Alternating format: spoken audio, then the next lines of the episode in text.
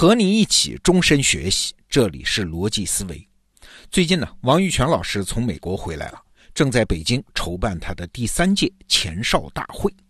我呢，借这个机会专门去找他请教了一次。我要向他请教的话题啊，可以说是当前世界经济最大的一个悬念，那就是中国和美国的经济，它相互之间会不会发生脱钩呢？哎，过去一年发生的事儿，你肯定是知道啊。特朗普发动贸易战，美国精英阶层对于中国实力增长的警觉，世界各地的反全球化的噪音，还有中美两国无论是双边的贸易额还是投资额都在下降啊，等等这些现象，都让一种可能性浮现出来了，那就是中国和美国的经济在体系上发生脱离，成为两个经济系统。如果这种可能性真的变成了现实，那一定是一场悲剧啊！问都不用问啊！我们这一代人的命运都有可能因此而发生巨变。我要向王玉泉老师请教的，就是以他在中美两国之间做投资、做产业的经验，这件事情发生的概率到底有多大？我先说结论啊，王老师说，中美经济脱钩的可能性不仅很小，而且中国可能正面临一次。大的机会，啊，这是结论，这本身不重要啊，重要的是理由。那王玉泉老师给出的理由，正是我期待的那种，就是它是一个底层逻辑。要想理解这个底层逻辑，至少应该有超越一百年以上的产业视野。那今天的节目，我就把王玉泉老师的这套分析和你分享一下。你看啊，一百年前诞生了人类历史上第一波科技企业的庞然大物。啊，那就是什么福特汽车啊、卡耐基啊、洛克菲勒这样的公司。哎，那请问为什么正好在那个时间点就有这样的企业，它能长到那么大呢？哎，原因很简单，因为它通过资本放大了产能。那个时代的企业啊，成长过程一般都是这样的：一个工程师他发明了一个新的科技产品，不管是瓦特的蒸汽机，还是福特的汽车，还是爱迪生的灯泡，都是这样啊。那东西发明出来了，然后去找资本家融一大笔钱，成立一家企业，然后就机器轰鸣，产能迅速放大，成本迅速降低，产品迅速普及啊！一个企业就像吹泡泡一样，迅速成为庞然大物。那这个阶段的企业呢，它有两个特点：第一呢，是产品和科学往往没有什么关系啊，科学和技术不是一回事儿啊，这些产品它只是技术创新的产物。所以，主导者呢，往往是一个工程师，就像是福特、爱迪生这样的人。那第二呢，是先有产品，然后资本介入，这才有了企业。我们把这个时代这种类型的企业啊，称之为叫科技企业一点零。但是啊，过去二十年，我们这代人看到的科技企业，它不是这样的。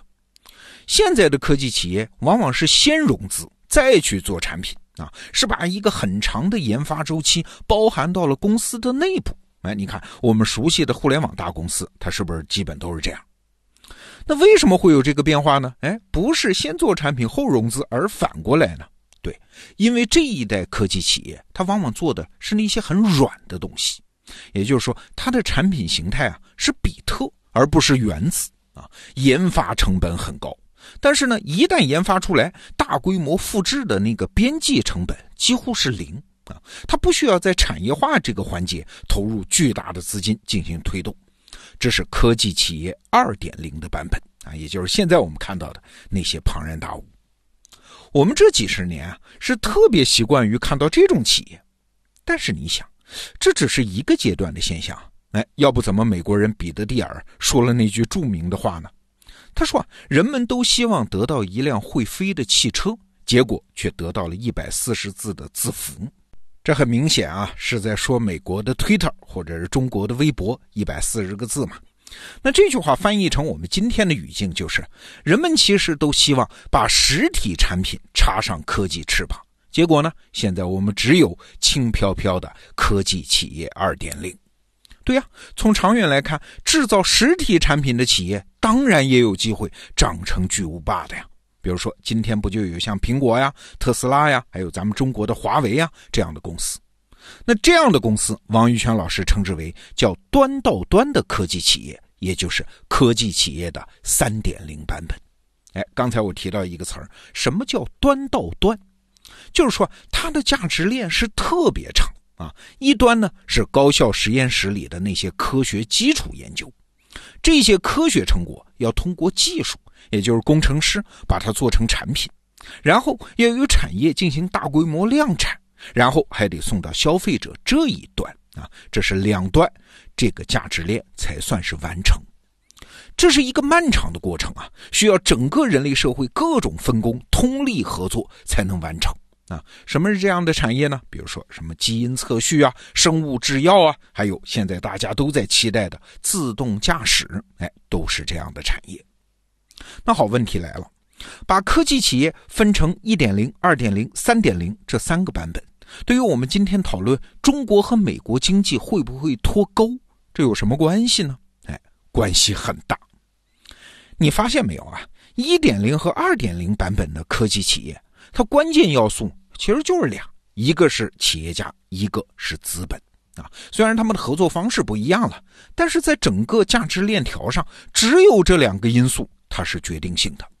但是如果放眼未来，就是科技企业三点零版本啊，因为我们刚才说了，它的价值链条特别长，哎，这个价值链上决定性的因素就变了。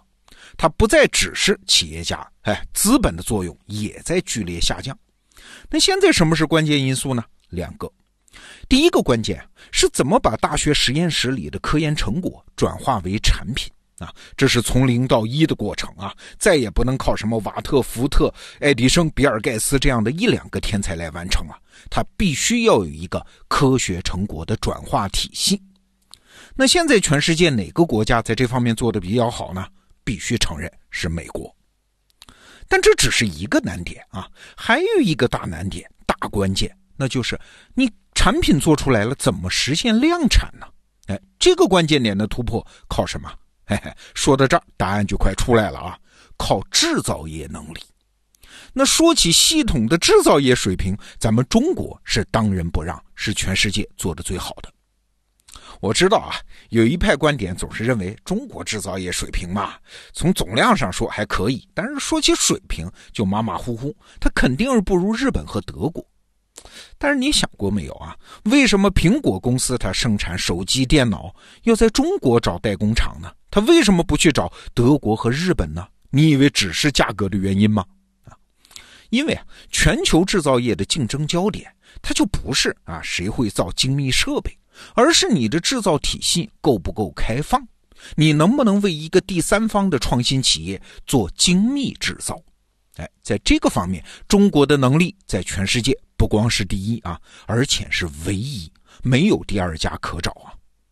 在中国，这样的企业、这样的制造专家，你到深圳去看，一找一大堆。那最典型的例子就是富士康了。我们都知道，苹果手机是精密制造，在哪儿造的？就是中国的富士康，为什么呢？因为富士康至少有五千多个工程师专门干一件事儿，就是帮助客户解决你产品设计完了以后如何给你量产出来。请注意啊，产品设计完了，但是到量产本身这一关还需要一家企业至少提供五千个工程师才能跨过这道坎。你可能听到这儿会说，中国有这个能力，这美国也可以学呀。嘿嘿，没那么简单。不说美国啊，就说咱们中国，真正有这种全套制造业本事的地方，其实也就是珠三角、长三角等很少的几个区域啊。哎，都不说别的地方，就说珠三角。很多人可能今天已经不知道了，富士康啊，在十几年前的竞争对手是哪家企业啊？哎，是比亚迪 啊。现在大家都知道，比亚迪是造电动车的。但是当年就在十几年前啊，他跟富士康都是做手机这样的电子产品的代工厂。那富士康因为后来竞争嘛，因为做了 iPhone 的手机代工，所以这就多年积累起了大量的制造能力啊，所以现在才成为世界第一的手机代工厂。比亚迪同在深圳呢，都落后了。哎，所以你看，系统的制造业能力，它不是一个可以搬来搬去、随时迁移的能力啊，它是越干越会干，经验的门槛是很高很高的。所以啊，如果科技企业三点零的时代真的来了，那美国和中国，它各自拥有一个突破能力啊。美国是拥有科技产业化的领先能力，中国是拥有复杂制造的领先能力。这两个加起来才是完整产业链啊！这是一个全球化的完整链条，它不是想分开就分开的。所以说，中美两大经济体系不仅不会脱钩，而且会在科技企业三点零的内在逻辑驱动下结合的越来越紧密。哎，就拿特斯拉来说啊，原本呢，特斯拉的老板埃隆·马斯克他是不相信中国制造的，结果怎么样？他的车在美国造，那就产品一再延期和跳票，企业战略都受制于产能啊。